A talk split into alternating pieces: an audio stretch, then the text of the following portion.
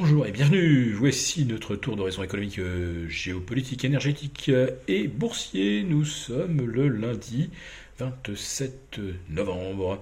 Et pour comprendre comment tourne la planète finance, c'est sur l'inforruptible et nulle part ailleurs. Et la thématique du jour, ce sera le consommateur américain est toujours vivant. Pour le français, euh, on verra.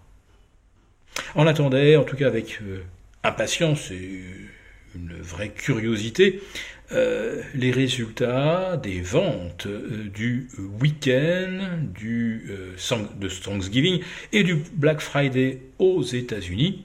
Et là, eh bien, c'est la divine surprise après une chute des ventes fin octobre que pratiquement tous les géants de la distribution ont enregistré aux États-Unis. Eh bien, manifestement, les consommateurs s'étaient réservés pour les soldes du Black Friday et ça a été un véritable carton. En tout cas, pour les ventes en ligne, parce qu'on n'a pas encore les chiffres pour les ventes dans le commerce traditionnel. Alors les ventes en ligne, eh bien plus 5,5% par rapport à 2022 via Internet et plus 7,5%. Boum pour le Black Friday qui a été un franc succès. Pour vous dire, le chiffre d'affaires à 6 ans d'intervalle a carrément doublé.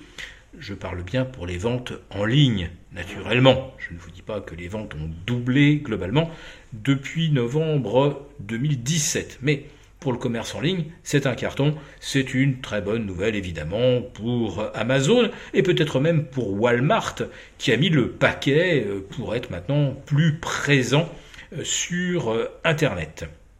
Donc, bonne nouvelle pour le consommateur américain. Ça va redonner certainement un petit coup de fouet au, au commerce dans son ensemble.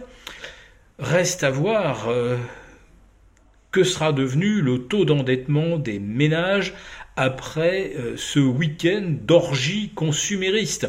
Est-ce qu'on va aller exploser la barre des 1 des 1300 milliards de crédits euh, renouvelables? Enfin, vous savez, les, réserves de, de, cash sur la carte de crédit facturées entre 22 et 25% Oui, on va bientôt savoir si les les consommateurs ont puisé dans leur épargne ou s'ils ont encore accru leur endettement. Si c'est cette deuxième solution-là, ça ne va évidemment pas plaire à la Fed, dont on attend toujours qu'elle commence à détendre ses taux au plus tard au mois de mai prochain, mais beaucoup commencent déjà à parier, à écrire un peu partout qu'ils s'attendent à une baisse de taux dès le 19 ou le 20 mars 2024. Bon, la Fed a dit qu'elle n'en ferait rien, mais le marché, lui, il s'accroche toujours à ses convictions. Alors il y a aussi des chiffres euh, venus d'Asie et ceux-là sont beaucoup moins euh, plaisants. Euh, l'activité dans le secteur industriel en Chine continue de reculer, mais également les bénéfices. Autrement dit, le marché chinois ne décolle toujours pas.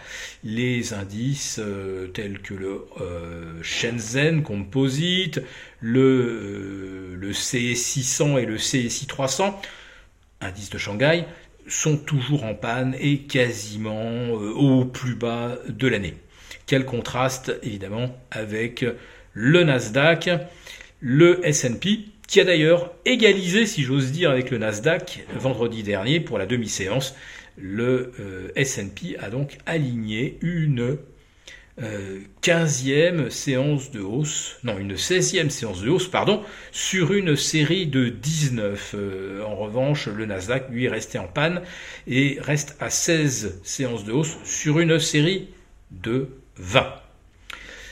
La bonne surprise, c'était le VIX tombé au plus bas depuis le 19 janvier 2020 et la mi-décembre 2019, c'est-à-dire à 12,5 et même un petit peu en dessous, on est rentré de plein pied dans ce que l'on appelle la zone de complaisance. Et puis alors là, quand on regarde un petit peu la jauge Fear and Greed, là on se rapproche très très rapidement euh, du greed, de l'avidité, de l'effervescence, euh, mais toujours pas de signes de rotation sectorielle à l'horizon. Alors c'est un petit peu le pari que j'avais fait et on se disait d'ailleurs avec mes collègues que après euh, quatre semaines d'omnubilation haussière sur les valeurs techno, sur le SOX, on allait enfin assister avec le début d'un nouveau mois boursier où on peut refaire un peu les stratégies puisque bah, les options sont, ont expiré, donc on repart avec euh,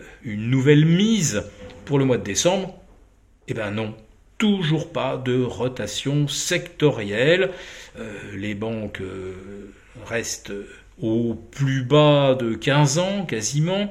Les secteurs de type services publics sont toujours également au fond du trou. Il n'y a pas le moindre signe de rotation sectorielle. Oups, pardon, si. L'or L'once d'or vient de refranchir les 2000 dollars et se hisse vers 2015 à 2% seulement d'un gros signal d'achat moyen long terme en cas de débordement des 2065. Alors là, on va regarder de très très près l'or cette semaine, surtout si les chiffres de l'inflation attendus demain aux États-Unis confirment qu'on va vers une poursuite de la détente des taux c'est peut-être le grand moment qu'on attendait sur l'or. Si cette vidéo vous a plu, n'hésitez pas à nous mettre un pouce. À demain. Merci beaucoup.